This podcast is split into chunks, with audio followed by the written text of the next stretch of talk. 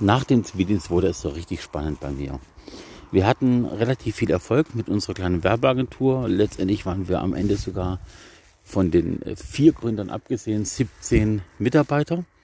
Das ging anteilig so rasant, dass ich äh, um Hilfe gerufen habe äh, beim Team, weil wir nicht hinterherkamen und wir dann tatsächlich auch zum Beispiel für die ganzen Journalisten an die Unis gefahren sind, nach Stuttgart zum Beispiel, um dort in einer äh, Vorlesung uns freie Zeit zu erbitten, uns vorzustellen und beziehungsweise auch für junge Germanisten zu werben, die äh, ja journalistisches Potenzial hatten oder schreiberisches Potenzial hatten. Und das ging echt rund zur damaligen Zeit. Dazu auch eine Geschichte, die vielleicht irgendwie ein bisschen markanter ist. Und zwar hatten wir irgendwann an der Uni Stuttgart äh, in Neudeutsche Literatur für eine Stunde äh, Zeit bekommen, uns vorzustellen. Ich glaube, die äh, Professorin oder Dozentin hatte einfach keinen Bock auf den Unterricht und hat uns alles überlassen. Und jeder hat sein Ressort vorgestellt. Wir hatten die kaufmännische Ressort vorgestellt, wir hatten den Text vorgestellt und eigentlich war ich nur da, der Vollständigkeit halber, um auch die Grafik vorzustellen, weil was macht man in Neue Deutsche Literatur schon als Grafiker? Und ähm, ja, ich habe mir dann überlegt, ich, ich muss irgendwie uns äh, dazu bringen, dass wir im Gedächtnis bleiben, weil meine Kollegen mit Sicherheit ihre Präsentation gut gemacht hatten aber eben halt auch sehr bodenständig und nicht in Erinnerung bleibend. Und ähm, ich hätte dann eben von der Grafik erzählt und hatte dann einen Spruch gebracht, von dem ich wusste, dass er konfrontieren und für Diskussionen sorgen würde, aber nicht in welchem Ausmaße. Und zwar hatte ich dann äh, relativ am Ende meiner Vorstellung gesagt, dass äh, Grafik und, und Design ja schon ein sehr langes Thema ist, aber Werbung fast noch älter ist. Und habe das dann zum Beispiel auch verglichen in der Neuzeit der Geschichte mit einem äh, Josef Goebbels und habe ihm erzählt, den Leuten erzählt, dass ähm, wenn man den ganzen Holocaust, den Mord, die Boshaftigkeit weglässt, wäre Josef Goebbels bis heute einer der besten Werber aller Zeiten, weil er in Zeiten von Wochenschau im Kino, Radio und Zeitung es geschafft hat, einen nicht allzu intelligenten Österreicher an die Macht zu bringen ähm, und ihn einfach so geformt hat, dass ein ganzes, ein ganzes Land ihm in den Tod gefolgt ist.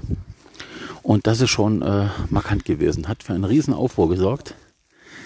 Hat für einen riesen Aufruhr gesorgt, einfach bei den Leuten, weil, ähm, ja, vor allem die Dozentin hat das gar nicht verstanden. Die hat uns dann am Ende etwas unfreundlich raus eskortiert wegen dieser Aussage. Trotzdem hat das dazu geführt, dass wir sehr viele Bewerbungen von Leuten hatten, die eindeutig nicht rechtsgepolt waren. Also auch internationale äh, Leute. Eine Asiatin war auch dabei, eine Philippinin war dabei und ähm, ja, ähm, die Aussage stimmt ja auch an und für sich. Also wenn man sich wirklich loslösen kann von der ganzen Boshaftigkeit, diesem schwarzen Zeitalter der deutschen Geschichte und einfach bloß den Fakt sieht, was Goebbels geschaffen hat, dann ist er immer noch einer der besten Werber aller Zeiten. Das ist einfach so. Ähm, ich lasse mich gerne eines Besseren belehren. Vielleicht gibt es noch größere, aber zumindest ist er einer der Großen gewesen. Ansonsten äh, wuchsen wir weiter. Und dann gab es irgendwann auch von dieser riesen Baumarktkette Praktiker, die es damals noch gab, vielleicht heute noch gibt, ich weiß gar nicht, ist irgendwie verschwunden so ein bisschen, eine Anfrage, ob wir auch mitpitchen wollen. Das war so gefühlt der erste Ritterschlag.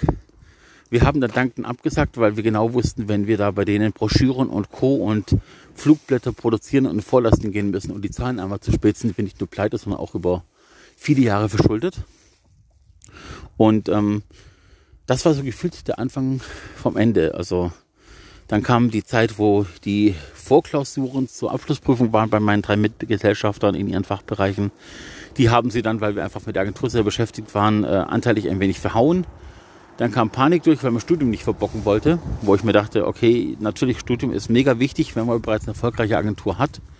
Dann kann man das ein bisschen auch eventuell anders einwerten oder einschätzen ja, nicht meine Entscheidung gewesen, die von den anderen dreien. Wir haben dann die Firma aufgelöst, ähm, weil GBR heißt, einer steigt aus, die Firma wird aufgelöst. Wir hatten einen großen Gesellschaftsvertrag, der auch benannt hat, wenn die Firma aufgelöst ist, darf nicht ein einziger äh, die Firma weiterführen oder die Kunden anquatschen für mehrere Jahre. Und äh, dementsprechend war das Ganze für mich dann sehr abrupt mit einer erfolgreichen Agentur erledigt. Ich habe einfach selber weitergemacht mit eigenem äh, ja, Auftritt und äh, mit anderen Kunden. War dann wieder etwas schmerzhaft. Ich habe da natürlich sogar bei der Post als Zusteller gejobbt nebenher, um über die Runden zu kommen. Und habe dann eigentlich morgens ab äh, sechse, halb sechse äh, Post sortiert und dann ausgetragen bis mittags. Habe da Gas gegeben, ich wusste, ich habe noch einen Geschäftstermin bei einem äh, Agenturkunden. und habe das eine Weile gemacht. Aber ich muss sagen, jeder, der bei der Post arbeitet, schon damals hat meinen Respekt verdient, weil das ein riesen Sauhaufen ist, der einfach äh, ja sehr viel Druck macht auf die Mitarbeiter und sehr wenig äh, Persönlichkeit zulässt.